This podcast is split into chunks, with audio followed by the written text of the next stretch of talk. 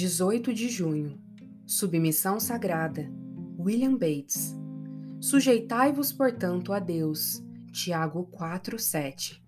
Reflita nesta forte admoestação que pesa sobre o cristianismo.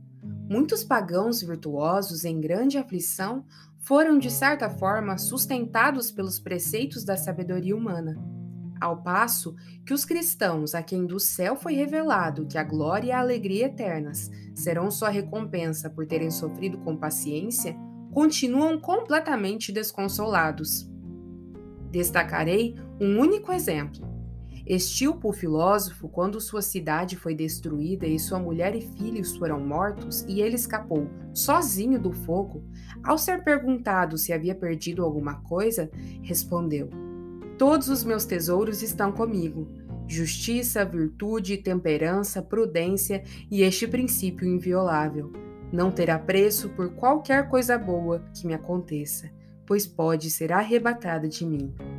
Sua mente estava aprumada e firme sob as ruínas de seu país. E outros de menor importância, que viviam em condições menos generosas, suportaram seus sofrimentos. Esses exemplos deveriam nos envergonhar. Como a luz do ocaso dessas pessoas é capaz de superar nosso brilho do meio-dia?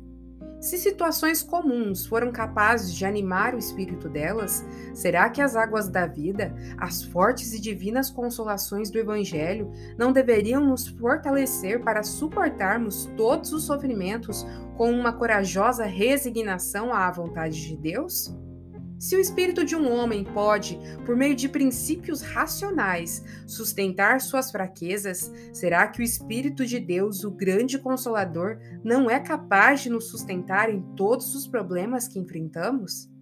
Que possamos ter essa submissão sagrada, essa firme convicção e esperança de que no Senhor nós temos tudo o que nós precisamos para passar pelas águas mais profundas e mais amargas dessa vida.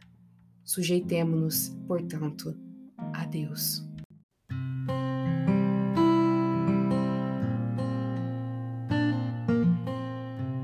Você ouviu a leitura do devocional Dia a Dia com os Puritanos Ingleses, da editora Pão Diário. Uma leitura que você encontra aqui no Devoção Diária que você possa estar sendo abençoado por essa leitura e compartilhar com outras pessoas, para que elas também possam ser edificadas. Que Deus abençoe o seu dia na presença dEle.